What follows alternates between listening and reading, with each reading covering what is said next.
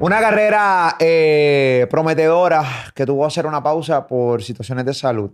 Un pana que no le gusta que le cojan pena, pero para nada, al contrario, utiliza su condición de salud para llevar el mensaje de que la vida continúa. No sea una limitación para nuevamente reenfocarse y arrancar su vida y su carrera a otros niveles. Acaba de sacar un tema que está todavía en tendencia aquí en PR y en muchas partes del mundo.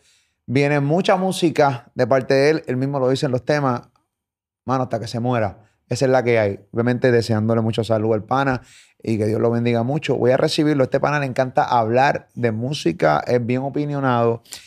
Incluso yo llegado a pensar en pensar invitarlo de vez en cuando al palabreo, poner un cuadrito adicional al lado de Mario, Coyote y Robert, porque le encanta, le encanta y se encojona bien, cabrón, cuando realmente ve opiniones que están bien weird. ¿Por qué? Porque me tira por WhatsApp, mira, Molu, está el garete. Aquí está con nosotros Molusco TV, lo recibimos con un aplauso. Él es Alexio, la bestia o la bruja, como tú le quieras llamar. Dímelo, caballo, ¿cómo tú estás? Dímelo, brother, estamos bien, estamos bien, estamos vivos. Estamos vivos. Esa es la palabra, esa es la frase, Cada estamos que me preguntan cómo estás vivo, porque ya decir que estás bien es un protocolo. Es como que, ¿cómo estás? Bien, porque hasta cuando estás jodido vas a decir que estás bien. Exacto. Y es una pregunta de mierda. A mí me parece que, que- Sube que- el- ¿cómo tú estás? Entonces, yo, por ejemplo, le he preguntado a personas que no conozco, oye, ¿cómo, papi, ¿cómo estás? Y yo, eso es un redoble, cabrón. Te imaginas, digo, la, "Acho, la gente por dentro, la cabrón". gente por dentro con 20 problemas, la Sí. doña peleándole. Estoy bien, cabrón. estoy estoy- bien, estoy gracias a Dios. No me tenga a Dios, gracias a Dios. Sí, estoy, Eh. estoy bien y por dentro ha hecho mamabicho. Si tú supieras lo jodido que yo estoy por dentro, cabrón. Tú no me preguntas esa mierda. Fuera de broma, obviamente, este, y esta pregunta es verdad, eh, eh, no, no de mentiras para que me diga. ¿Cómo, cómo estás hoy eh, de salud? ¿Cómo está todo? Eh, yo siempre digo que estoy en un, en un punto medio porque mi, mi condición es complicada. ¿Sabes? No sé tú sabes lo que son los marcadores de cáncer. Mis marcadores suben y bajan. Mis marcadores nunca se han estabilizado. De momento están altos, de momento bajan y tú dices, uh, están bajando. Y vuelven y suben.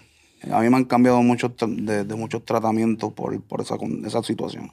tú comienzas a- a dar buenos pasos dentro de la música. Cuando pegaste tumba a la casa y toda la cosa. Ya yo, ya yo venía sonando en la calle. Sí, sí, pero esa fue la canción. Sí, se esa fue la que me lanzó al mundo. Exacto, que, que eh, tú sabes, rompió las fronteras y que la gente empezó a saber quién era Alexio Sí, la Bestia. Que me quedé sorprendido porque ese tema no le gustaba a nadie. Ese tema nada más nos gustaba a musicólogos, a mí y a mi productor Johnny. A nadie le gustaba el tema. Y cuando se reventó, entonces a todo el mundo le gustaba. Todo el que me dijo que, hacho, chico, no saques eso. Todo el mundo, diablo, está bien duro, montame en el remix. Montame en el rime. Esa es la buena, esa es la fácil. Ahora, montame en el rime, claro, el el tema está ideando. Está dando números. Entonces, pegas ese tema bien cabrón. Yo recuerdo haber- haberte visto en varios conciertos de invitados en el Choliseo. Tú sales de aquello que Choli, yo hice conciertos masivos fuera de PR, pero la presión en realidad es aquí. Aquí es donde a mí me da de todo en la tarima, me da taquicardia, me pongo a ver hasta fantasma, porque aquí es feo, porque si tú fallas en tu casa, aquí te espeluzan. Sí, aquí te guaya. Sí. Aquí te guaya, aquí en PR somos muy crueles. O, o, o, o te lo mamamos bien mamados o somos sumamente crueles. No hay un Aquí, término aquí medio. no existe, aquí, ¿sabes? Hay gente empática, pero acuérdate que hacer el mal es más fácil que hacer el bien. ¿Me entiendes? Es más fácil tú entrar a una red social y destruirle a una persona que entrar a una red social y hacerle un cumplido. Y ese es un problema que es mundial. O sea, cuando tú eres una buena persona, ahí es que tú demuestras que tú eres una bestia de verdad. Porque ser malo con cojones es facilísimo. Yo me puedo levantar de, de la cama y coger las redes sociales y espeluzar a todo el mundo. Súper fácil. Pero levantarme todos los días y tratar de ser bueno con tanta porquería que tú ves en la industria, ahí es el reto de verdad. No, no, yo no, no tengo la menor duda eh, que debe ser bien complicado y para un artista más todavía recibir rafagazos de negatividad, ¿no? Pero Este, yo, yo quiqueo porque, un ejemplo, cuando no son de música, que en verdad la mayoría de mis rafagazos no son de música, la mayoría de mis rafagazos son por tu opinión. por, o por mi opinión o por la gordura. Y yo digo, cabrón, ¿qué pasa? Estamos en el 2022, tú vas a decir, me vas a venir a hacer un chiste de gordo, ¿qué pasa? Sí, porque ya no te afectan. Tal vez me lo hubieses dicho cuando tenía nueve años y me metía en mi cama y me acostaba con la almohada encima de la cabeza, pero ya a esta altura de mi vida, chico, ¿qué pasa? Eso es un tema bien cabrón, lo de la gordura de los chamaqui- de chamaquitos versus ahora. Obviamente uno pues lo puede superar ya adulto y, y toda la No, cosa. baby, yo soy, yo, si en el género todos fueran gordos, yo fuera Maluma. ¿Entiendes? es la real. Eh, no ha sido una limitación para ti, papi Gal. En verdad que no. Es que las babies saben Las babies saben. qué pasa. Las babies saben qué cosa cabrona está eso. Las babies saben. Ok, pega Tumba la Casa, que es la canción que rompe la frontera, ¿no? Que logra este. eh, Me un llevó, me avión. llevó a lugares que yo nunca pensé de llegar en mi vida. ¿A dónde te llevo?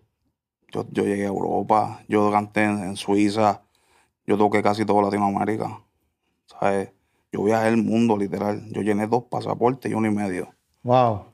Con, un- con un tema pegado, porque cuando tú llegas a todos los países, los promotores te dicen, es que lo que tienes pegado es tumba la casa nada más.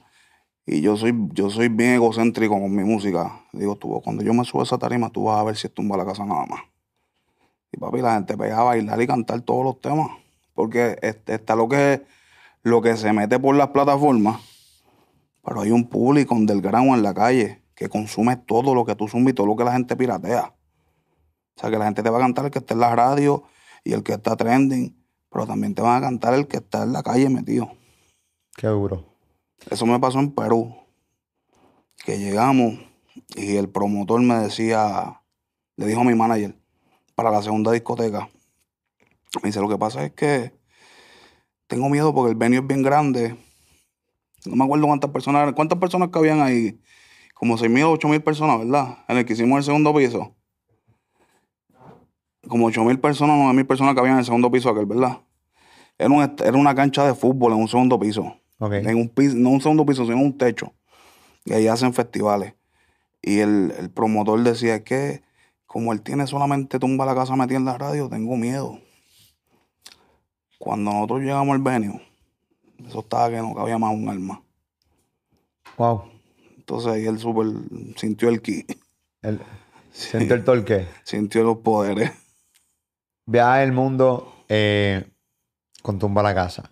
Eh, te mete a lugares que tú ni tú mismo pensaste que ibas a llegar. Así Obviamente, un mercado como Perú, que lo acabas de decir. Eh, justamente en qué momento te llega la enfermedad de cáncer y, y- y cómo la recibes. Empezando 2017. Estoy en mi casa, el que es mi productor se está quedando en casa y yo me estoy cambiando de ropa y salgo sin camisa para afuera. Y él me mira el pecho y me dice, cabrón, y eso que tú tienes ahí que está bien alto. Y yo lo toco y lo, si- lo siento. Y yo, diablo, sí. Pues voy a... me, me recomiendan la oncóloga, la doctora María Pérez Grau. Yo voy a donde ella, ella me manda a hacer unos estudios. Y recuerdo que me llamó a los dos días dos, tres días, no recuerdo bien. Puedes pasar por aquí, temprano en la mañana. Yo me monto en mi guagua y me dice, siéntate, tenemos que hablar. Hacho, cuando me dice, "Sienta- siéntate, tenemos que hablar, yo digo, ¿qué pasó aquí? Y me dice, antes que nada, quiero que sepas que todo es tratable. Ya tú sabes que yo sí que estoy jodido. Me dice, tienes cáncer yo me quedé como con un leve shock porque en la crianza que es de nosotros, tú sabes que cada vez que te dicen que tienes cáncer, tú piensas que te vas a morir. Exacto, es lo primero que tú piensas es si es muerte. Yo me acuerdo que, que ella me, me dijo, ¿estás bien? Y yo, no, no estoy bien. Me bajó un lagrimón, baby, por los ojos que... Sí. Me dice, yo le dije, pues, ¿qué vamos a hacer? Me mandó donde unos doctores, me siguieron haciendo estudios y cosas así. Me operan. Ay, me dieron una quimio primero para, para bajar el tamaño del tumor. Porque tienes un tumor. en- Grandísimo, entre el pecho y la sila, que viene siendo un, un cáncer de mama. ¿Qué tan grande era el, el- el- el tumor? O sea, ¿qué tan grande era? Ha hecho como una bola de, de béisbol. Y no te diste cuenta, como tú eres obeso. Sí, como yo lo cuenta, beso, yo lo beso, tenía teta, yo decía, "Pss, es yo soy grasa, yo sí soy grasa. de- Claro. Yo sí soy grasa. Y recuerdo que me, me, me pegaban a dar quimio para bajar el, el tamaño. reduce el tamaño, me operan y pues después todo salió bien. Se supone que, a los pacientes de cáncer, después que los operan, a muchos le, tienen que volver a dar quimio para matar células o algo así, no recuerdo. Pues el doctor que recibe mis papeles, que no fue ella, me, me manda a donde, a donde ese doctor, pues él entendía que yo no debía recibir más quimio, que podía estar bien. Y pues poco a poco se quedaron unas células vivas en mi cuerpo haciendo escantres. Se robaron en mi cadera, me destrozaron la cadera izquierda. Y el cáncer is back, igual que digo yo en la canción. Ok, eh, déjame si entiendo. La doctora, que es la primera que te descubre el cáncer de mama, es la que te dice, vamos a seguir dándote unas quimios por si acaso, para prevenir que... Eh, lo que pasa es que ella, el caso, lo, lo transfieren a, otra persona, a otro doctor, no pues recuerdo el nombre de él. Ok. Eh, y realmente la opinión de él es la que cuenta. Y él entendía que no, que no debían darme más quimio, que podía seguir mi vida normal. Me iban a dar unas, unas pastillas pero ella estaba, ella, ella entendía que aunque no tenía ya tu caso, ella entendía que tenía que dar unas. Obviamente sí, pero él era el que tenía la última, la última opinión. Entonces, ella me daba unos bloqueadores hormonales que me los tenía que tomar por X cantidad de años. Que hasta que me pusieran en remisión. ¿Qué pasa? Que, que pues vuelve, vuelve a, a pasar en mi cuerpo que las células están vivas, haciendo escantre, como uno dice. Y me destrozaron la cadera izquierda. Yo recuerdo que cuando yo empecé a sentir los dolores de eso, de eso, fue en un concierto de Osuna. Estoy en la tarima con Osuna, está Juanca, está Pucho, estamos cantando. Osuna me dicen una, como que para que yo pejare eso en la tarima.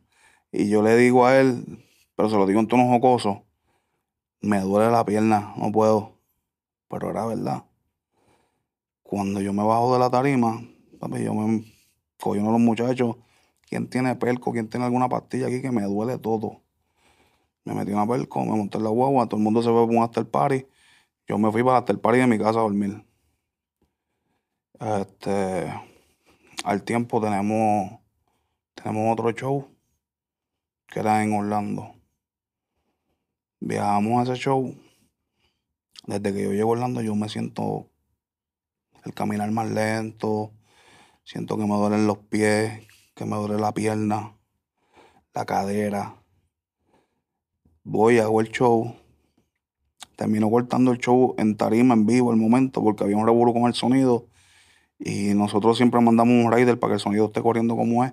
Si no está corriendo como es, yo te cancelo el show a a la patada y no me importa un carajo. Cancelo el show. Vamos a viro para, para, para el hotel. El otro día nos íbamos para Puerto Rico de nuevo. Y en el aeropuerto no puedo más. Manda a buscar una silla de ruedas. Yo paseo todo el aeropuerto, una silla de ruedas.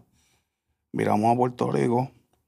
En Puerto Rico, pues como, como, yo te digo, que a mí no me gusta el aire bendito, entonces la gente te pega a ver en una silla de ruedas y hoy en día es más fácil sacar una cámara que preguntarte si estás bien. Pues papi, yo dije, aquí yo voy a caminar todo el aeropuerto. Y papi, caminé todo el aeropuerto en cámara lenta con un dolor hijo de puta. Llego a mi casa,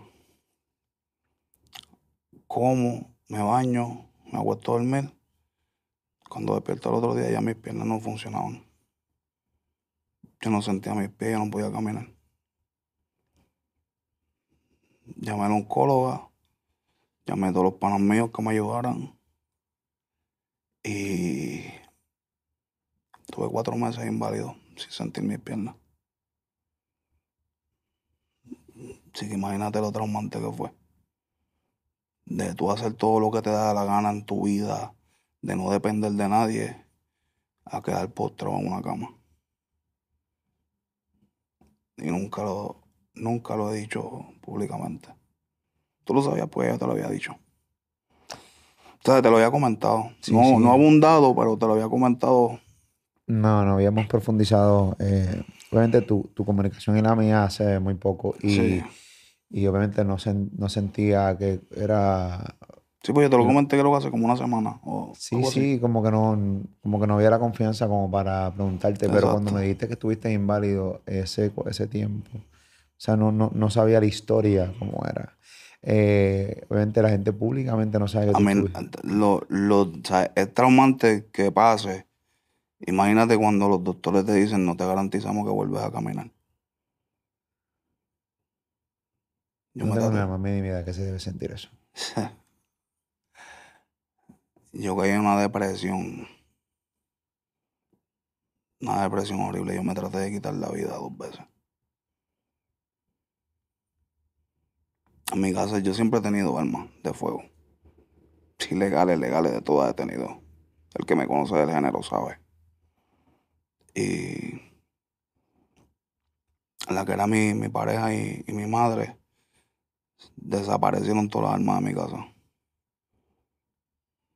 Porque temían que yo me diera un disparo.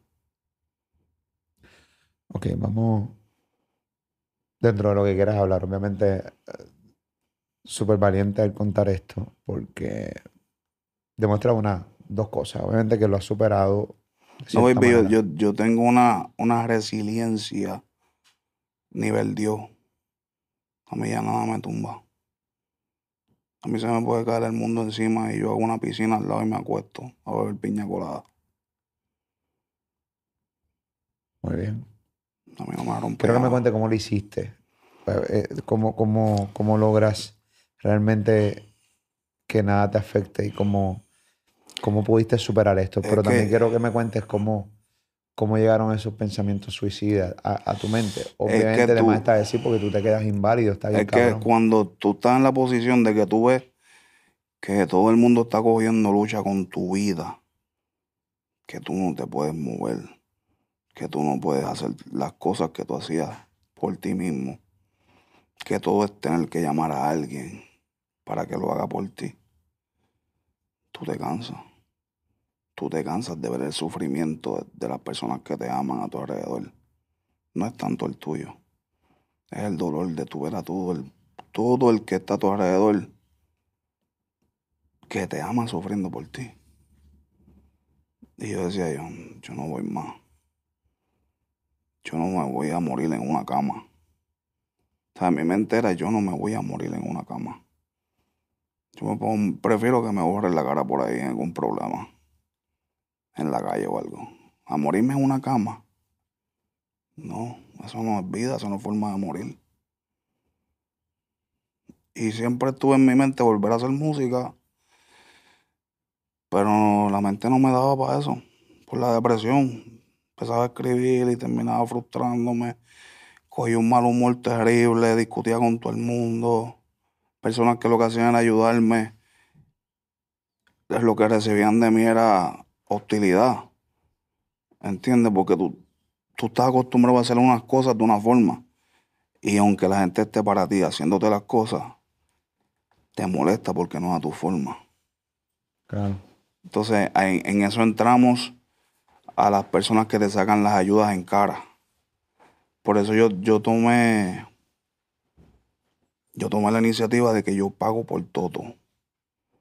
Todo lo que yo quiera hacer en mi vida, yo lo pago. Y desde ese momento empecé a pagar por todo. A Betty, hazme una compra, toma tanto. A Betty, cómprame esto, toma tanto. Ah, límpiame el patio, hazme esto, toma tanto. Dame ropa, toma tanto. Para que cuando me sacaran en cara, "Ah, pero tú no eres un agradecido, yo te hice ese favor, no. Yo te estoy pagando. Si yo te estoy pagando, tú no me estás haciendo un favor. Tú estás trabajando. ¿Qué tan duro era el, el dolor de cadera? Demasiado. Me tuvieron que, que dar radiación directa porque la, la- la mesa no me aguantaba. Donde yo me acostaba en esa mesa no me aguantaba y por ende la máquina no podía dar vuelta. Era una mesa como una mesa. Es una mesa larga Sí, como si fuera y un la- maray. entonces la máquina es parecido. Lo único que no te, no te meten nada, ¿sabes? Tú estás Estás, estás acostado. y la máquina gira vuelta alrededor tuyo. Para dar quimio, Radio. radioterapia. Entonces la, la, la radio da tanto miedo que la gente piensa que, que tú te vas a meter y te vas a acostar ahí y vas a estar ahí una hora. La radio dura 50 segundos. Pero son los 50 segundos más malos de tu vida. No la primera vez, ni la segunda, ni la tercera, de la cuarta en adelante. Son los 50 segundos que más tú vas a odiar en tu vida. ¿Por qué? Tú llegas con mucha energía y sales en modo zombie. O sea, yo llegaba bien activo. Y cuando salía de ahí, salía apagado completo. Me desconectaba en la vida.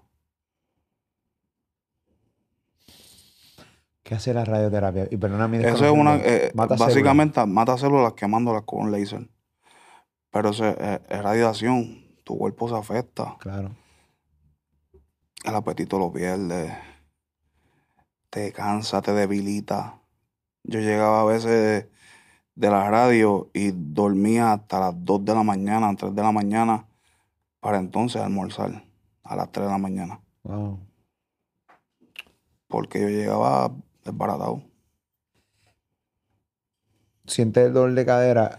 ¿Sientes que lo ignoraste demasiado tiempo? Es que como no sabía lo que era, O pues. sea, tú sentías que era tu peso. Exacto. O sea, Entonces, estamos mi- hablando de mi- que las en mi mente, cosas... En mi mente yo tenía, ay, me duele, pero yo me voy a operar y me voy a hacer todas estas pendejadas y ya. No, Yo, yo, yo, yo ahora que rebajé, pero yo sé lo que tú, de lo que tú estás hablando. O sea, yo, yo estuve sumamente obeso y sé los dolores que estás hablando. Sé la mente de gordo que uno dice, Claro, me oye- voy a operar o voy a hacer lo que sea y como que, ah, no importa, le pichó a esto que cuando yo me opere, esto se va a ir. Oye, brother, que, que tú te, tú como gordo, la realidad del caso, tú te miras en el espejo y tú puedes seguir engordando y tú te ves igual. Yo no estoy tan gordo. Mira, cabrón, estás obeso con cojones. ¿Entiendes? Sí, porque buscar la manera de justificar. Ahora mismo, como yo te dije, yo, yo bajé ciento y pico de libras, yo pesaba 600 libras. Y con esas 600 libras yo te hacía show de una hora y pico. Ahí, corrida, pam, pam, pam, pam, pam, pam, pam, pam. Imagínate, si llego a estar flaco, te hago un concert de 15 horas. Sí, cabrón, preñas a 15 en un minuto. No, un minuto yo le meto más. No, pero, pero hablando, hablando de los dolores, y, y qué bueno que podamos eh, establecer esta conversación, porque mucha gente que nos está viendo allá afuera que son obesos y que pueden sentirlo más seguro diferentes síntomas de otras cosas y todo se justifica a la gordura. Y a veces Los no es dos, eso, las dos veces, tú justificaste que era la gordura. era la gordura. La masa en la tetilla, Ajá, no, que eso es grasa. que eso es Pero eso se me va cuando yo me Y opere después decía lo mismo del dolor. de la cadera. Decía, eso, eso, a, a lo mejor un nervio pillado, a lo mejor un músculo me lastimé, la gordura. O sea, yo, yo pensaba todo menos que era el cáncer. Ahora, hoy día, a mí me da lo que sea, una estupidez. Tacho, yo estoy rápido llamándome oncóloga. Lo que sea, lo más estúpido. Porque ya, ya pasé por esos dos chistes y no estamos para esa comedia de nuevo. Estamos hablando de que una tu oncóloga era la que te había recomendado que te hicieras quimio para evitar que... eh, No, porque la quimio la recibo con ella en, en la clínica, Claro. con una enfermera que ella tiene. Pero el doctor encargado te había dicho que no y obviamente el que tenía la última palabra era él y pues siguieron las instrucciones. No, y el problema es que tú firmas un papel Así que no se hace donde nadie se hace responsable Sí, de, sí. de lo que te Un pasa. disclaimer ahí que va una, eh, una hoja de, de estas de responsabilidad. Eso fue lo que me hizo un poco más rebelde. Yo creo que yo soy el paciente más rebelde que tiene la doctora. Papi, yo llego allí, yo revoluciono allí. Está todo el mundo enchufado y yo, ¡Dara, dímelo, puñeta! ¿Entiendes? Me gusta ver la gente que está activa. Y yo soy de los que se supone que yo no beba. Y si yo quiero beber y tomarme cuatro palos, yo me los voy a dar.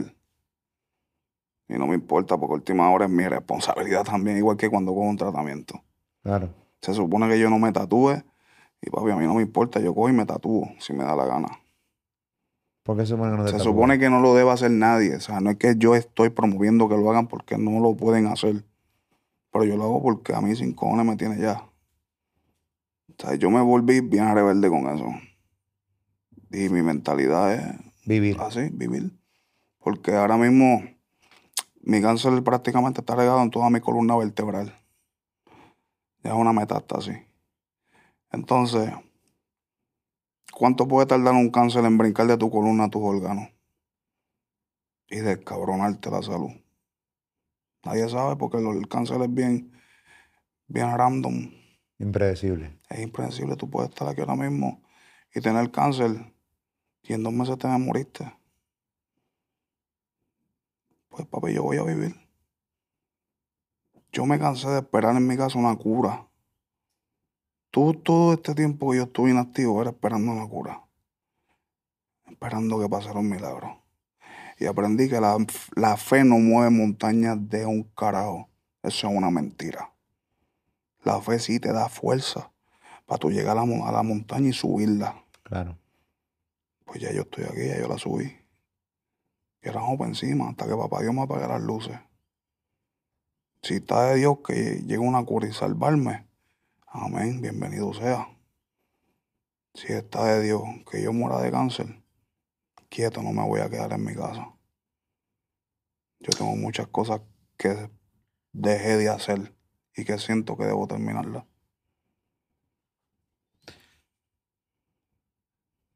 Wow. Este. ¿Qué tipo, o sea, cuál es tu situación actual? ¿Qué te dicen los doctores? ¿En, Eh, qué, en qué está Ahora mismo me, me cambiaron el tratamiento. Yo recibía quimio por el Medport. El Medport me lo quitaron. Y me están dando quimio en pastillas, que son diarias. O sea, yo estoy en quimio 24-7. Una pastilla por la mañana, una pastilla por la noche. Y una vez al mes voy a la clínica a que me inyecten tres inyecciones, que son de quimio también. Papi, unos potes así, que te inyectan en cada nalga, y una que ve en mi barriga. Y así estamos hasta ahora. Me hablaron de un tratamiento nuevo experimental, y lo voy a hacer también. Es experimental, pero última hora estamos aquí, todo lo que me pongan de frente de, para tratar de mejorar mi salud, mi calidad de vida, yo lo voy a tomar. Pero hay una. O sea, no te han dicho nada. O sea, te han dicho que, que si hay cura, que Mira, el tratamiento experimental, no sé si la doctora se molesta por yo decirlo, el tratamiento experimental no es para mi tipo de cáncer, pero curó a dos pacientes con mi tipo de cáncer. De no sé cuántos que habían. Y yo le dije, vamos a hacerlo. Ahora ella está esperando que, le- que se, que se comuniquen unos doctores con ella para ver cómo podemos hacerlo, para ver si mi cuerpo puede responder bien a ese tratamiento. ¿Pero te han dado tiempo de vida o simplemente todavía se- No, porque ahora mismo mi- mis órganos no están comprometidos, gracias a Dios. Amén. Pero mi columna está. O sea, yo tengo cáncer agregado en toda mi columna, en todo mi hueso. Y si eso no se cura, ¿qué es lo que puede pasar? Y son preguntas Con el una persona con el tiempo- desconocedora del Con el tiempo, acuérdate, nosotros lo que estamos tratando de hacer es en- encapsularlo lo más posible, que no se mueva de ahí. Claro. Si se mueve de ahí, ¿para dónde tú crees que va a coger? Para mis órganos. Pues mientras nosotros podamos seguir dándole y trabajando para que eso no pase, pues vamos a seguir dándole. El día que eso pase, entonces que yo te voy a decir que empieza la verdadera batalla. Porque ahora mismo yo lo tengo regado en mi hueso. Yo siento dolor todos los días, en todo momento. Yo he tratado de mentalmente lidiar con él. O sea, las personas en las redes me ven y dicen, coño, qué cabrón te ves. Diablo, Alessio está bien. No, Alessio no está bien. Alessio está haciendo que se vea que está bien. Porque Alessio quiere motivar a la gente que está en su cama tirada pensando que se van a morir sin hacer nada. Sin vivir su vida. La vida te pasa por los ojos en un cerrar y abrir, así. Y te moriste y no viviste. Y eso es lo que yo no quiero que la gente viva. Yo no quiero que la gente se quede en su casa tirada, esperando que llegue algo y, y se los coma, como uno dice. El cáncer es un monstruo. Para mí, ¿sabes? Desde mi punto de vista. Y yo me convertí en un monstruo. Y para tú pelear con un monstruo, tienes que ser otro monstruo igual. ¿Qué edad tú tienes, Alexio? 3, 4, cumplí. Joven. El cáncer me encabrona tanto. Es una, es una de las, estas enfermedades. Yo que- lo odio. Yo hablo mucho con, con fanáticos que me escriben que sus familiares, sus papás, sus hermanos o ellos mismos pasan por cáncer. Si, si has estado pendiente a mis historias, yo siempre pongo lo de las preguntas. Y hay gente que me escribe que si tienen cáncer y quieren hablar conmigo. Y yo les escribo, tírame al DM. Y hablo con ellos. Tengo personas, pacientes de cáncer, que se han tatuado el logo mío del corazón negro. Gente que se ha afeitado la cabeza por mí. Hace poco, hace poco, no hace como un año y pico, murió la mamá de, dos fanáticos míos. Y ella era fanática de mi música. Y eh, era, era loca un tumba a la casa. Y ellos se tatuaron el corazón negro mío por, porque ella era loca con mi música. Y esas cosas me tocan.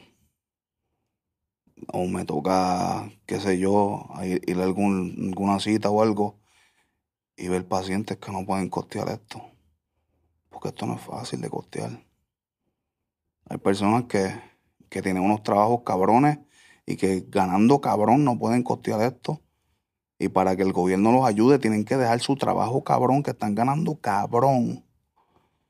Para entonces buscarse un trabajo que no ganen mucho para entonces cualificar por una ayuda del gobierno. Eso es una porquería. Porque entonces, ajá, el gobierno te ayuda a pagar, a pagar tus tratamientos.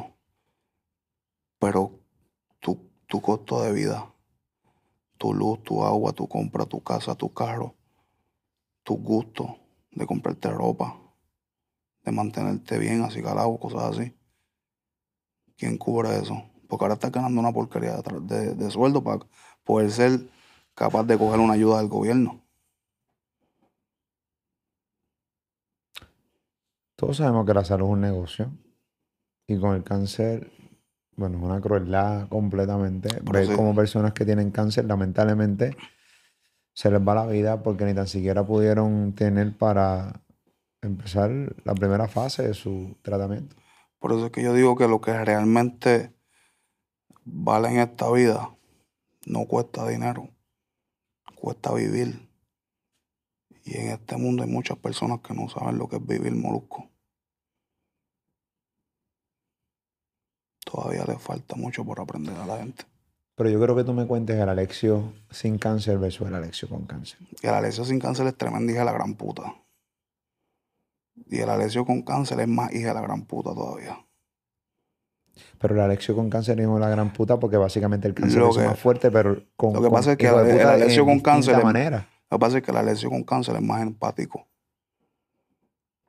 El Alessio que no tiene cáncer no tiene ningún tipo de empatía. Yo, Descríbeme tu personalidad antes del cáncer. es que yo soy el mismo. Todo el mundo puede decir que soy el mismo. Lo único que ha cambiado en mí es que soy más empático. Bueno, eres Es más, que apo- eres- apoyo eres más conversador. Yo nunca había tenido la oportunidad de tener una conversación contigo y en estos meses la hemos tenido y por lo regular es un tipo sumamente conversa- con- conversador. Cuando hablamos siempre por WhatsApp, eh, las conversaciones duran un rato. Sí. Eh, eso no pasaba antes. No, es que yo nunca he sido muy cercano a mucha gente del género. Ni gente que tenga que ver en los medios. Yo te puedo contar tal vez con las dos manos con cuánto del género yo hablo y me sobran dedos. Yo siempre he sido como que bien aparte. Tengo mi gente que los amo, que son míos. Que el día que me necesiten yo estoy ahí, aunque no hablo con ellos todos los días. Porque de eso se trata la hermandad. Yo puedo pasar dos años, tres años sin hablar contigo. Y el día que tú me necesites, yo voy a estar ahí. Yo no necesito hablar contigo todos los días para saber que tú me quieres, para saber que tú me amas. Yo lo que necesito saber es que el día que yo esté mal, tú me vas a llamar. Estás bien. Y con eso tú recuperaste tres años de vida. Cuatro años. Yo tengo gente que cuando me dio cáncer desapareció de mi vida familiares, amigos, colegas. Por eso es que hoy día yo no quiero ser amigo de todo el mundo. Yo no quiero grabar con todo el mundo aunque me, aunque me sume. Hay gente en este género con lo, con lo que yo he grabado que hoy día yo no quiero ni un selfie. Y no me interesa. ¿Por qué? ¿Qué pasó ahí? Porque cuando tú le dices te amo a una persona y ese te amo vale, tú llamas para saber cómo está esa persona. Tú no esperas a que Molusco me suba a una entrevista para tú comentar en la entrevista. "Eh, la bestia. No, cabrón, llámame. Llama para que sepas cómo estoy. A mí no me hace falta dinero para vivir. Llámame, no te voy a pedir un carajo. Y lo tomé por ese lado. Como que todo el mundo, pienso yo que, que lo tomaron como cacho. No lo voy a llamar porque tal vez me pida algo. Y si supieran que yo sé con quiénes yo cuento.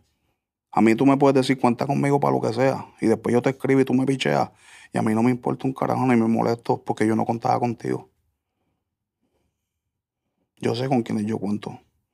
Si el cáncer tuviese cura y me, y me dijeran la cura vale dos millones de dólares, en dos llamadas yo consigo los dos millones. En dos.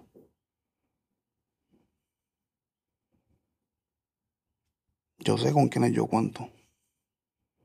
No me hace falta que nadie me diga cuenta conmigo. Yo te escribo una sola vez. Tú me dices a mí cuenta conmigo para lo que sea, vamos a trabajar. Yo te escribo una vez. Si me ignoraste, tranquilo, papi, escribo un vez. Porque yo no contaba contigo. ¿Quiénes son los que siempre han estado ahí para ti? No quiero que se me quede gente, pero te, lo, o sea, te puedo mencionar varios. Por ejemplo, Arcángel es mi hermano. Arcángel ha llorado conmigo por cámara. Llorado. Arcángel me hizo prometerle en una cámara llorando que yo no me iba a dejar. Me dijo, prométeme, cantije puta, que tú vas a pelear. Y tú no te vas a dejar ganar por esa mierda. Dame tu palabra, me dijo Arca. Llorando. Y yo mis promesas no las incumplo. No, cabrón. Braithiago es mi hermano. Braithiago fue a los premios de reggaetón estos que hicieron aquí la primera vez que yo no fui. Me llamó ¿qué hace? Y yo aquí en casa viendo los premios. Ah, yo estoy aquí, voy para la alfombra ahora. Braithiago pasó por la alfombra. Dio un caretazo. Estaba nominado. Se montó en su carro. Llegó a mi casa a ver los premios conmigo. Y se sentó en casa, una, una cerveza, pum, pum, a ver los premios conmigo. DJ Luyan es mi hermano. De cuando no había ni para comernos un más chicken. Anuncio no pagado. Este, me, debe- me deben un par de hamburguesas para que sepan. Este, con Luyan fue yo creo que, que la persona con la más con la más que yo la pasé, como decimos nosotros en la, en la búsqueda, fea. Yo y Luyan nos íbamos a un carro hecho canto de él a josear en los estudios con 10 pesos, 5 para gasolina y 5 para un, para un combo de, de- de algún fast food para nosotros. Y compartir un combo conmigo tiene que ser bien malo, ¿viste? Sí, cabrón, porque sabes que te, que te- vas a tener nada más el 20%. Entonces-. ¿Cómo? pero siempre, siempre ha estado ahí. Inclusive, Luya un día me, me ofreció un cheque. Y yo le dije, yo no quiero chavos, cabrón. ¿De cuánto? Volado. Pero volado. Voy a dar la cantidad porque en verdad es estúpida. Con esto eh, yo creo que es más que suficiente. Es bien estúpida la cantidad. Y yo le dije, cabrón, ¿tú me quieres ayudar? Yo quiero hacer música. Yo lo que necesito es un área de trabajo. Habló con los Mambo Gang y me dieron un estudio para mí. Haz lo que tú quieras ahí. Ponte a trabajar. O sea que el estudio que tú tienes hoy Hoy hizo yo- con los Mambo Kids. Sí. Me dio el estudio, me dijo, toma, lo que te dé la gana ahí. Eso es tuyo. Wow. Ahí estamos trabajando. Ahora mismo le iba, él iba a hacer unos cambios, me dijo, para ponérmelo más ready, para seguir trabajando. Aquí en PR, obviamente. Aquí en PR. Entonces, ¿qué más si te puedo decir? Pepe Quintana. Mi manejador Cristian, que Cristian es como si fuera mi papá. ¿Sabes? Yo, es el hombre que, que más regaño me ha dado en, los tiempos de carrera mía. Pues yo soy bien indisciplinado. Gente, eh, eh, cuando uno se enferma, eh, empieza a admitir cosas que uno hacía mal, Sí, que sabías que lo hacían mal, pero no había nada en la vida que te había pasado, o sea, no había nada que te, como, o sea, que, que- que te pasara, como que tú pudieras realmente caer en sí como cabrón, estoy haciendo esto al- mal. sí, es que Entonces de repente nos enfermamos, entonces ahí entonces que recapacitamos, yo creo que es algo completamente natural. No necesariamente enfermarnos, sino también coger un palo en otra cosa. sí. Este, yo reflexiono mucho todos los días. O sea, de todas las cosas que yo hice, las que pude haber hecho y las que no hice.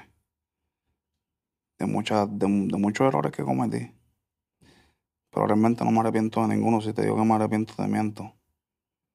Yo soy tan feo como tan franco y tan sincero. Y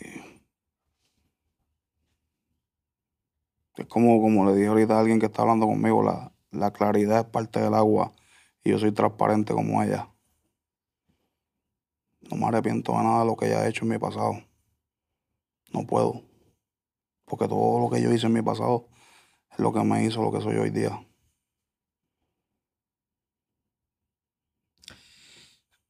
Quiero volver a lo de la cadera, porque es un tema que me intriga en el sentido de que eso es lo que realmente te llevó a quererte suicidar dos veces, quitarte la vida dos veces. En realidad fue parte, porque cuando me quedo obviamente sin poder caminar, pues ya eso es lo que abunda, porque en la cadera, la cadera con todo y eso, yo me movía para el tiempo los dolores. Ya fue cuando explotó el revolú grande que, que dejé de caminar. Ahí es que las cosas apretan, porque los primer- el primer mes fue una transición. El segundo mes fue, fue ya demasiado. Entonces, los doctores diciéndote que no te garantizan, más tú te llenas de odio, de rabia. Si- cuando estás en un cuarto solo, tú lo que dices es, ¿por qué a mí? Claro. Hay gente peor que yo en la calle, haciendo cosas peores que yo. Los cabrones esos que están maltratando niños, que están violando mujeres. Porque a esos hijos de puta no le pasa lo que me acaba de pasar a mí. Y te vienen muchas cosas a la cabeza. Cuestionas a Dios. Yo, papi, yo me paraba en casa y yo pegaba a gritar para ese techo. Yo maldije muchas veces. Y le pedí mucho perdón a Dios después de todas las cosas que dije. Yo tengo mucho temor de Dios. Pero yo soy un hijo rebelde de Él. Yo soy bien rebelde. Y yo cuestiono todo. Aunque se supone que uno no le cuestione. Pero temo mucho de Dios. ¿Te operaste la cadera? No puedo operarme hasta que no esté en remisión. Pero ¿cómo, cómo hiciste? ¿No tienes cadera? ¿Tienes cadera? Por eso es que todos los doctores me preguntan si sigo caminando. ¿Tú viste cómo yo entré por ahí caminando? Se supone que tú no estés caminando. Prácticamente. Y tú estás caminando. Y yo estoy caminando. ¿Por tus cojones o porque simplemente quieres seguir caminando? Bueno, me dijiste al principio que tú quieres seguir viviendo y parte de vivir es Pienso que las dos. ¿Ah? Pienso que las dos. Cuando a mí la gente me dice, tú eres un guerrero, no. Yo soy tremendo hija de puta. Yo no soy un guerrero. Guerreros son los que están peleando en su cama. Guerreros son los que están perdiendo la fe porque nadie les da fortaleza. Porque la familia los abandonó. Esos son guerreros. Yo lo que soy es tremendo hija puta.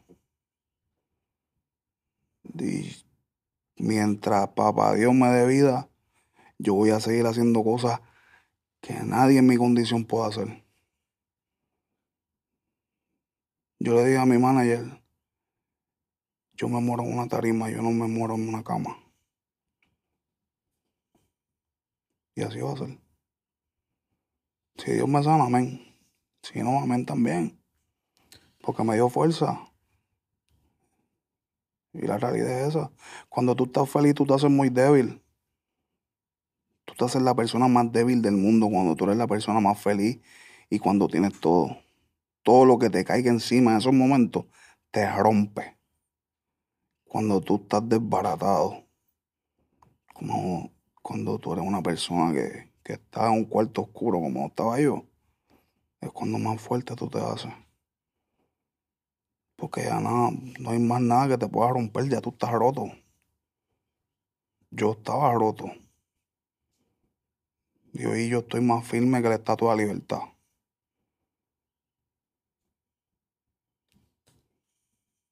¿Cuál fue el peor día, el peor momento que tú te acuerdes dentro de tu proceso de, de- del cáncer? Que tú digas, "Diablo, este fue el peor día, cabrón. O sea, morugo, este... ¿De dolor o de.? No, de, bueno, de dolor no, ¿sabes? Los dolores, ya sabemos que existen dolores. De tú como ser humano que, ¿sabes?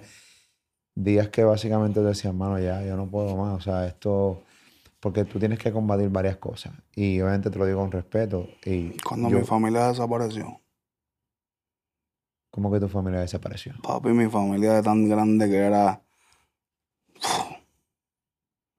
Cuando hablas de familia, ¿quién? fam- digo familia, gente que no tiene que ser ni mi mamá, ni mi hermana, ni, ni nadie así bien cercano. Pero todos los demás.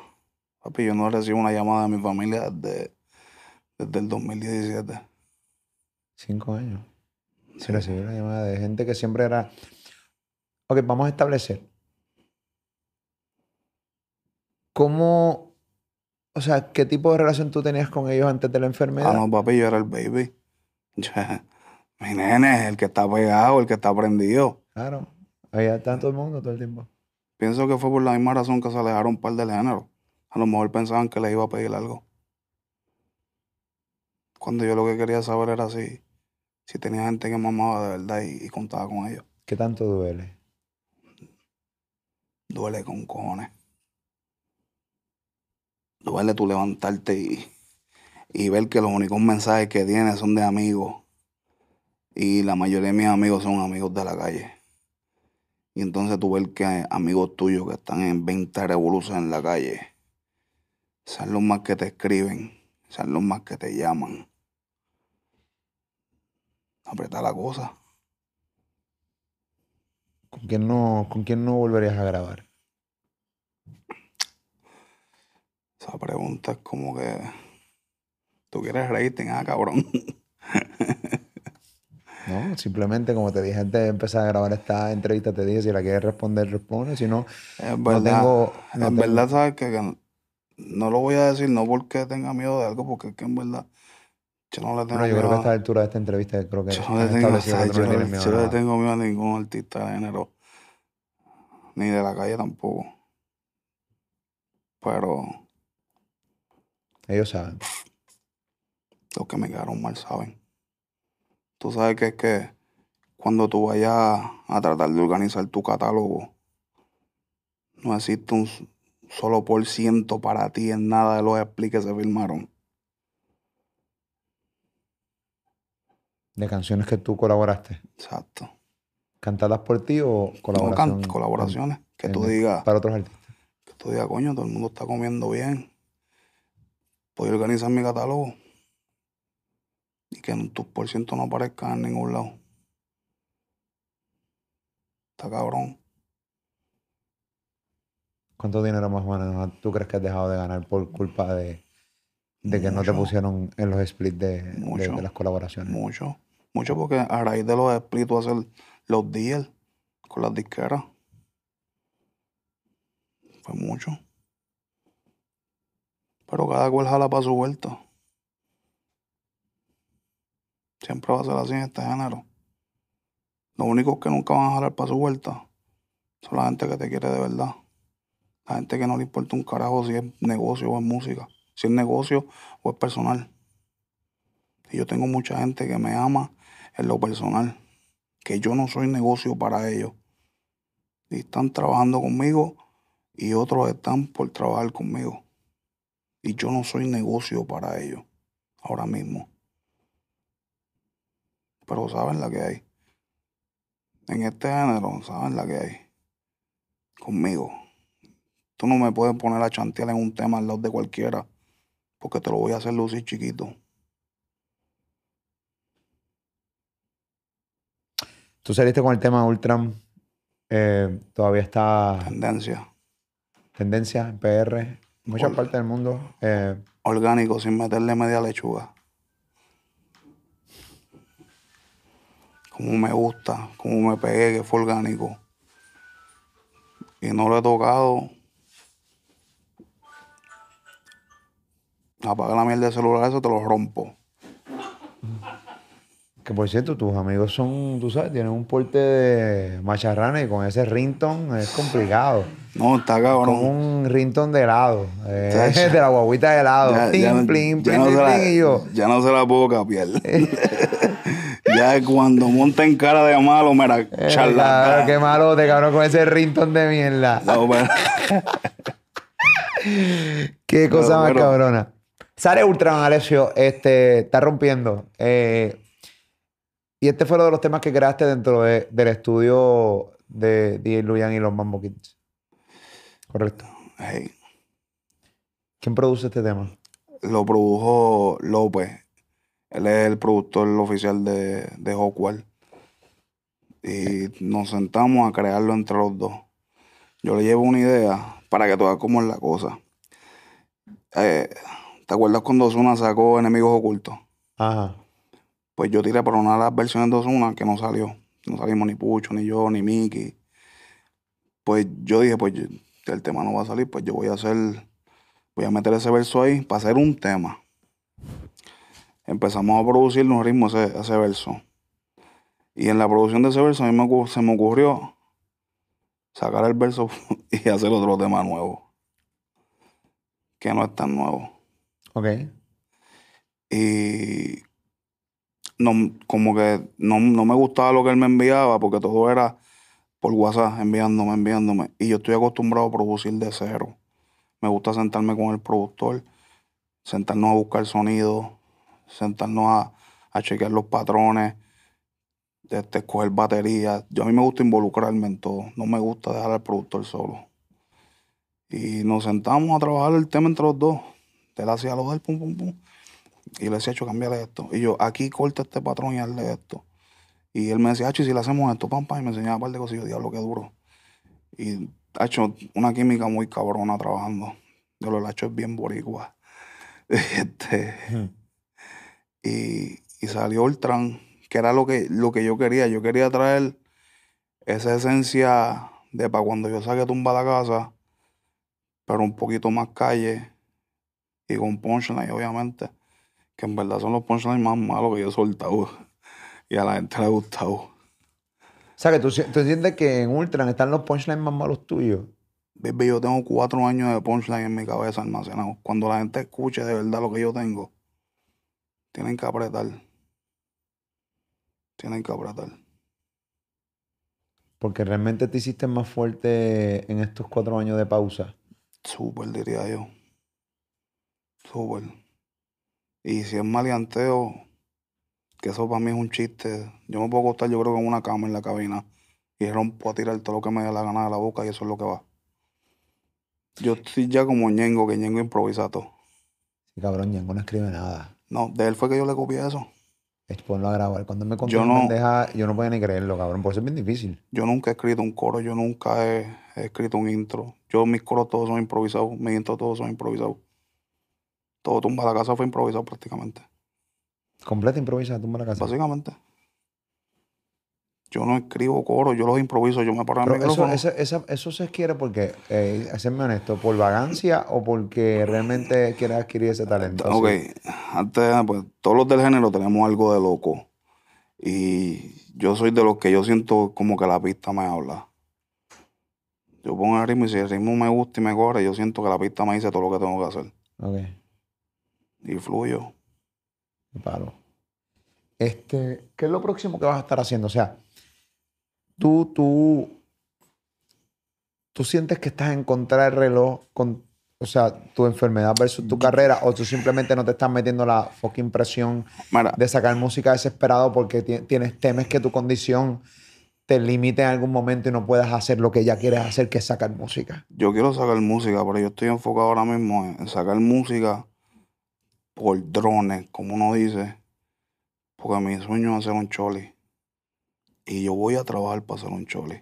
Ahora mismo nosotros se han comunicado para hacer giras, tres giras. A las tres les dije que no. No estoy en eso.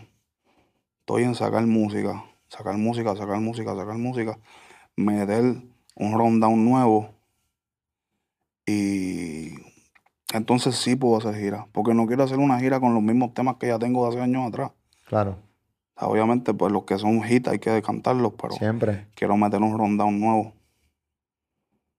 Y estoy en eso, en sacar música y música. An- Antier me zumbó, creo que lo, lo último, el último que me zumbó fue este Alex Stage, el romanés de, del Mighty.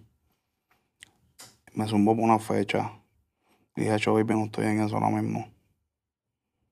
Estoy en hacer música, acondicionar mi cuerpo para volver a hacer las tarimas.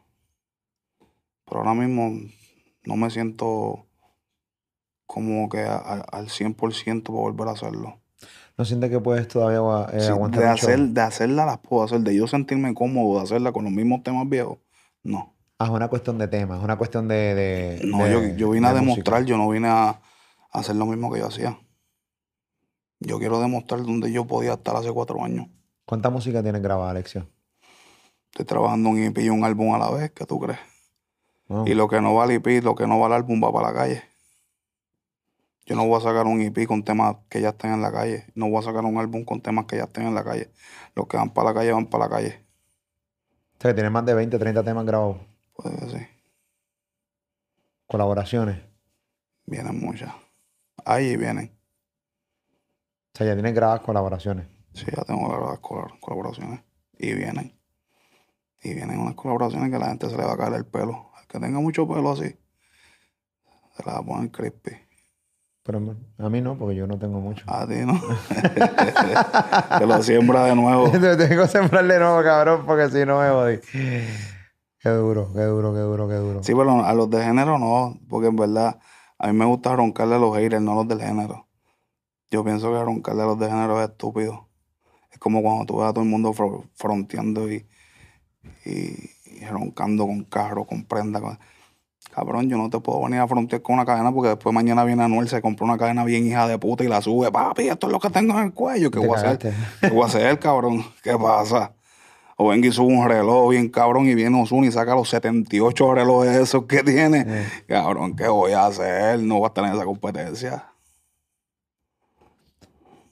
Ven acá, este. ¿A qué fecha esperas sacar todos estos EP y, y esta. Yo voy a sacar este cuatro temas antes del EP. Ya saqué el primero, me faltan tres. Después de esos tres, hablamos del EP. El EP se llama El Séptimo Sello. Séptimo sello. Séptimo Sello, tiene un significado bíblico. ¿Cómo significado bíblico? Cuando se rompe el séptimo sello es cuando empieza la el apocalipsis, el principio del fin. Wow. Y mi disco se llama Eterno. O sea, todo tiene que ver con tu condición, tiene que ver con lo que Con mi vivido. condición y con la vida, porque es que los Claro. artistas somos eternos. La música es eterna. Tú te mueres hoy cantante y tú eres eterno.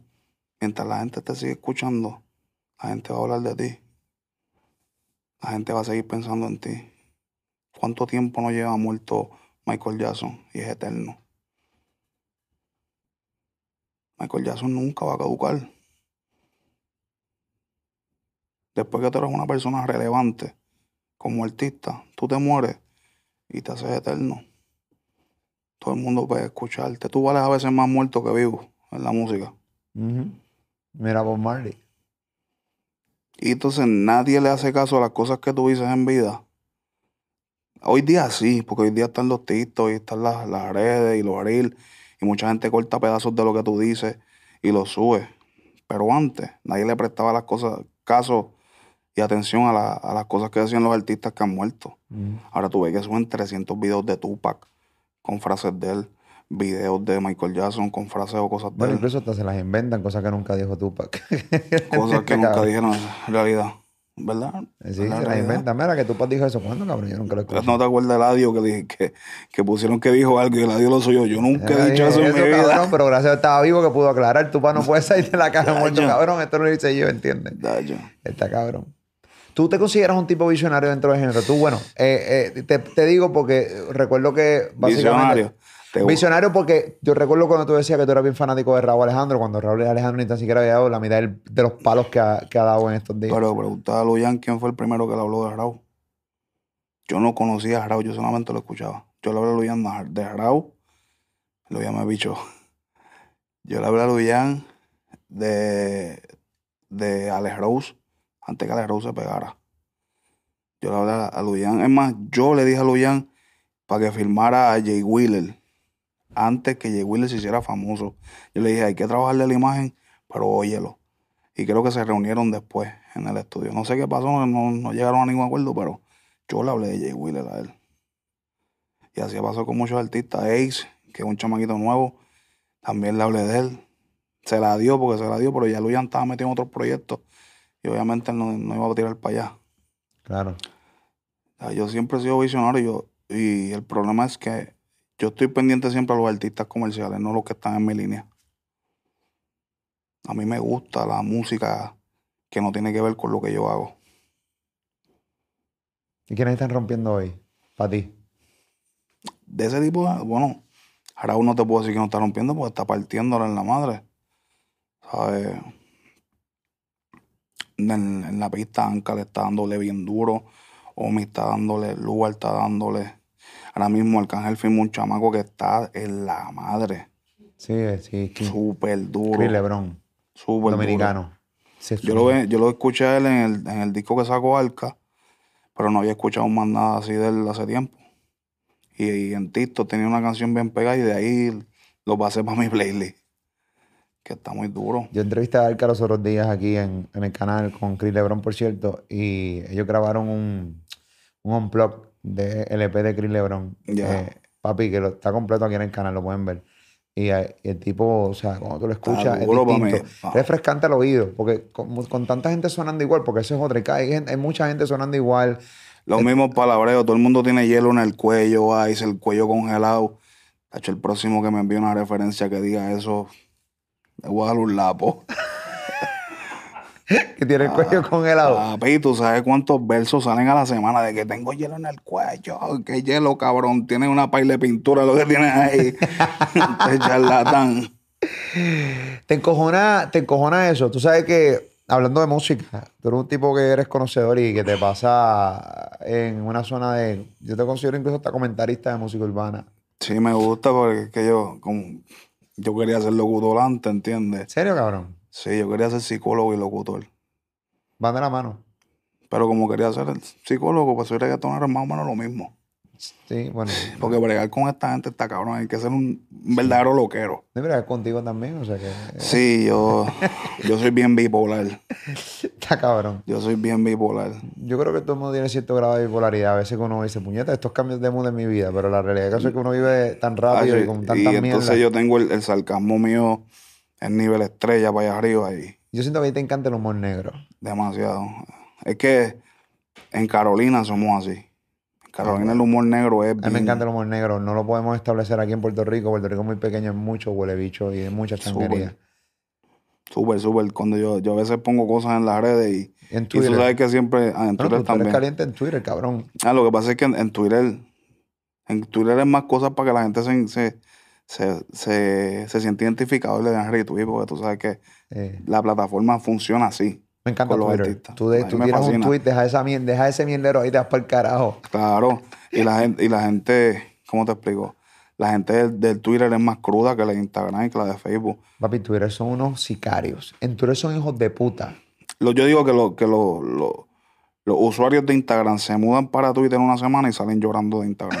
salen llorando de Twitter. Porque allí no van con ñoñería, allí no van con, con los millennials, no. No, y, y en Facebook peor. Facebook termina, ah, cierren esa red Ah, no, pero Facebook, Facebook es malísimo porque, cabrón, Facebook ya ha llegado al límite de que tú viste lo que pasó con, con el difunto Alexa ese, que, que por, por irse viral en Facebook mataron a ese pobre hombre. ¿Entiendes? Facebook es bien peligroso porque la gente se va al extremo, se lleva las cosas al pecho, se lo cogen para tatuaje, como digo yo. Definitivo. Definitivo. Las nenas que le están metiendo ahora mismo. Ya hablo la baby en, en Nati.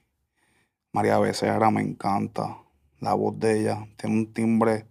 Yo le digo un timbre de, de llorado porque es bien sentimental. Se escucha bien sentimental. Mm. Se escucha cabrón. Nicky Nicole me encanta. Farina me gusta como rapea. Y hay un par de, par de mujeres que están duras. El par de... Sí, le están metiendo. Hay muchas. La, escena, la escena de las nenas está a otro nivel. Es caro. O sea, la realidad del caso es que están metiéndole la fucking madre. Eh, y eso Ani- ayuda. Anita, que estoy loco por verla para decirle que yo soy mejor que Lunay. Tú sabes que nosotros ya estábamos hablando en radio de lo de Lunay. Lunay, cabrón, yo, yo- que Lunay es mi pana, yo lo quiero mucho por ese Sí. cabrón. De repente, yo dije, mano, Lunay habrá hecho el ridículo nacional con Anita. Después que yo vi los videos recientemente de Anita, Sí, sí, sí. meneando esas caderas y ese fundillo, y anda pa'l carajo. O sea, yo solamente pensaba en Lunay. Lunay hizo, o sea, hizo, se descremó en cuatro minutos o menos. Yo estoy por hablar con él. Le voy a mandar un DM ahorita. Voy a decirme, mira, baby, Habla claro. cuéntame, ¿hiciste, no hiciste? Si no hiciste, tranquilo, te perdono, pero ábreme las puertas. Ok. Mándale a mi WhatsApp, dile que es pa' un tema. Es embuste, pero dile que es pa' un tema. Dije un tema. Dije para hacer un soundcheck aquí. Chacho. Alexio, gracias por darme la oportunidad de entrevistarte, cabrón. Qué bueno que estás bien este, eh, dentro de todo. Qué bueno que sigues luchando, cabrón, por vivir. Qué bueno, eh, yo creo que quiero definir esta entrevista como el hecho de que, de que le llevas un mensaje a la gente de, cabrón, no te quedes en la cama. Este, sabemos que estás pasando momentos difíciles, hay que vivir. Claro, hay gente que te critica y todo, por lo menos a mí. Ah, cabrón, ya estás comentando en la red. Si la gente supiera que yo veo eso de los chistes, que yo hago eso para que se rían, como un mecanismo para yo relajarme. Porque mi, mi día es una presión cabrona. Y yo me relajo viendo a las personas reírse. Y hacer chistes en las redes para mí es cabrón. Claro. Estamos en chistes en las redes, pero en la calle yo estoy bien serio. Porque no es, no es un chiste lo que yo vivo. Y para mí es cabrón desahogarme en las redes, despejar la mente en las redes. Yo no duermo, baby. Yo no sé lo que es dormir ocho horas hace años. Yo te duermo cuatro horas. Y de esas cuatro horas son dos horas. Me levanto, al ratito me doy otro nap de dos horas y se acabó. Está cabrón. No es fácil. Pero vamos a seguir haciendo música, vamos a seguir trabajando. Ultran, gracias a Dios, está en la calle, está rompiendo. Orgánico. ¿Entiendes? Y, y me siento cabrón, no le metí una lechuga y se está moviendo cabrón y qué sé yo, le puedo meter un ticket ahí para subir a dos millones, tres millones de views y les meto la feca, pero no quiero. ¿Quieres que se vea natural?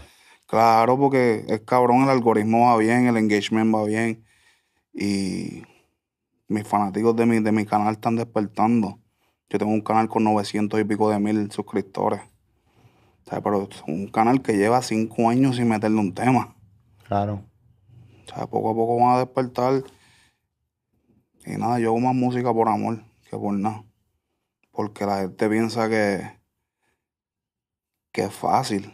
Pero cuando tú amas algo y de la noche a la mañana te lo quitan, tú lloras mucho. Pero mucho. Cuando, todo, cuando cayó la pandemia, yo subí un post y les dije, ahora saben lo que yo siento sin hacer un show hace tres años, cuando empezó. Imagínense todo lo que yo pasado. Porque no es fácil. Yo antes, cuando yo me quité, yo era uno de los más que, que cobraba en la industria, de los, de mi generación. Estábamos yo y Osu rompiendo por ahí durísimo. Había más de los muchachos, pero los más que estábamos cobrando éramos yo y Ozuna. Y antes de yo retirarme, había muchas cosas planeadas. Y todo eso yo preferí destruirlo, porque yo sé que no iba a tener mente para eso. Yo recuerdo que yo llamé a, a Fran Miami. Le dije, Fran, yo quiero mi release porque es que usted no va a hacer nada conmigo. Yo no tengo mente para trabajar.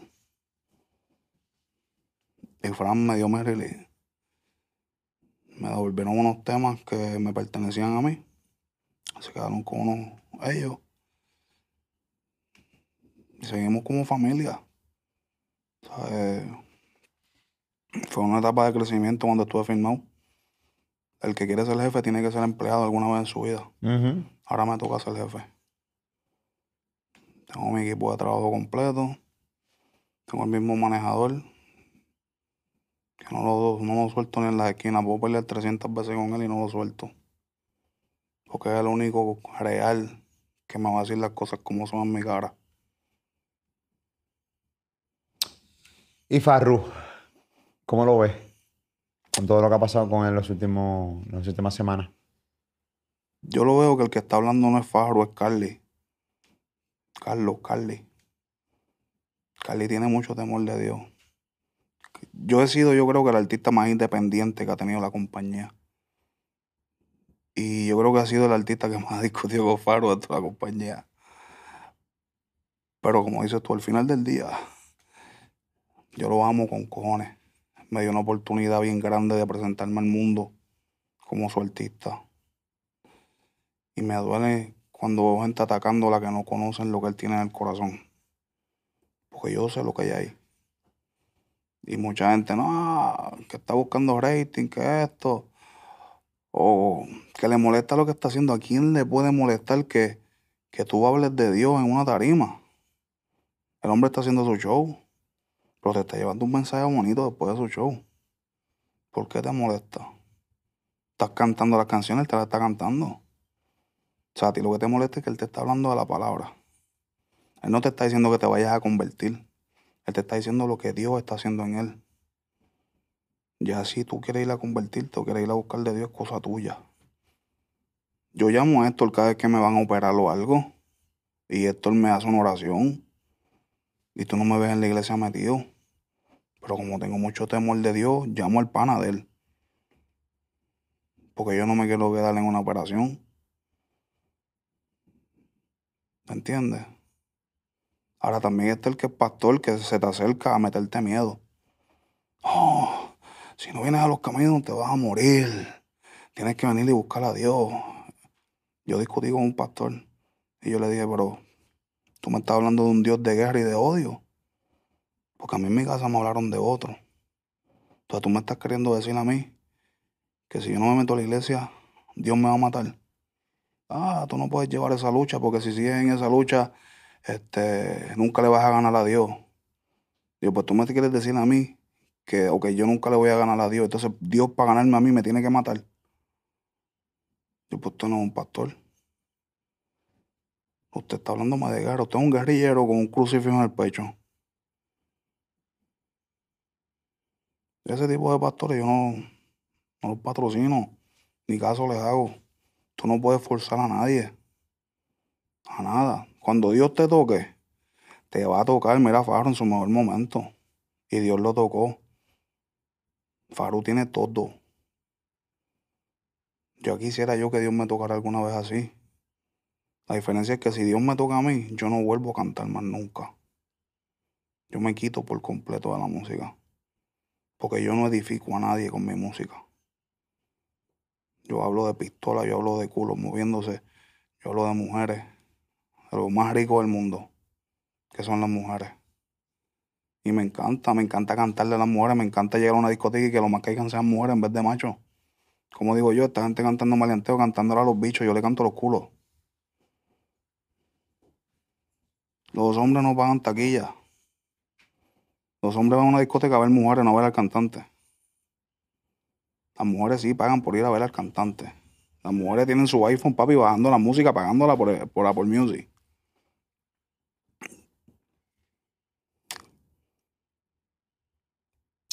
Cuando me vaya a convertir, me quito. Y como no ha pasado, todavía Dios no me ha tocado. A lo mejor me está dando libre albedrío. A lo mejor me está dejando hacer las cosas que quiero hacer.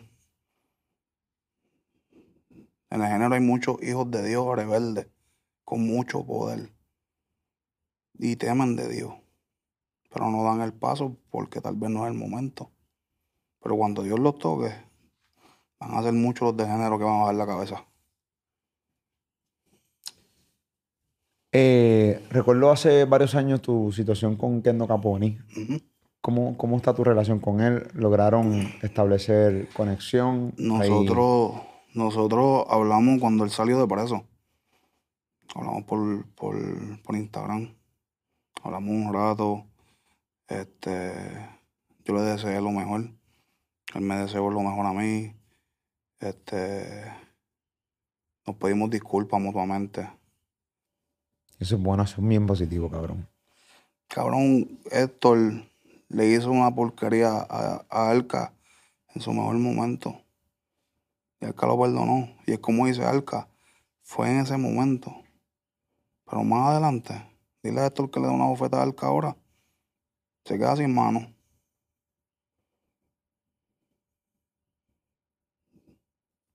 Normal. Los tiempos cambian, la gente madura. Hay gente que no tiene poder y coge poder. Y hay gente que sabe utilizar su poder, hay gente que todavía con poder no saben utilizarlo y lo usan para porquería. Por eso es que yo quiero estar en mi esquina, con mi círculo. En mi círculo no hay gente haciendo porquería. Por eso yo soy bien hermético. Vivo en mi, en, en mi esfera. Y eso no está mal, eso está bien. Te da paz, te da tranquilidad Claro. y fluye. Claro, no tiene esa mala vibra. Yo no grabo en estudio de nadie. A mí no me gusta que me llamen. Alessio, vas para tal estudio. Estamos aquí, vamos a trabajar esto. No me gusta. Porque llego yo, entonces después llegan los terceros, como uno dice, vengan a hablar de otros artistas. Y ya tú estás escuchando la mierda que están hablando de otros artistas. Y ya como tú estás ahí, te involucraron ya. Yo no estoy para esa mierda. A mí no me gusta hablar mierda de los artistas. A mí me gusta llegar a un estudio a trabajar. El que yo, yo llego a, a un estudio y hay gente de que sentado con el celular o jugando PlayStation, ¿tú grabas? No. ¿Tú escribes? No. ¿Tú cantas? No, arranquen para el carajo. Y los votos. Sí, hay mucho alicatito haciendo una puñeta en los estudios, ¿verdad? No me gusta esa mala vibra.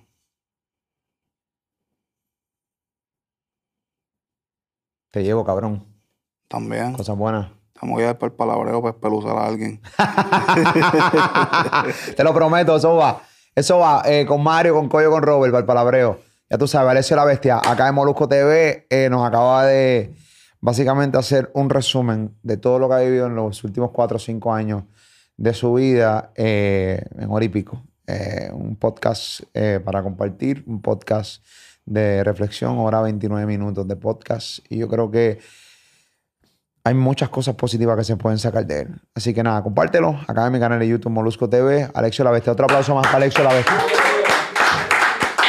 Te llevo, caballito. Igual, brother. Zumba, esa es la que hay. Tú síguelo ahí en mi canal de YouTube. Suscríbete a él. Busca tu Ultran, escúchala, quémala. Molo no me quiere meter en el playlist de él, pero tú vas a ver. No la voy a meter ahora. No la voy a meter ahora. Voy a mandar el cabrón que maneja mi playlist, que no metió un par de canciones ahí, hay que meterla. Así que ya tú sabes, mi playlist en Spotify, ¿ok? Molusco TV Playlist, Molusco TV Playlist. Hablamos ahorita. La bruja.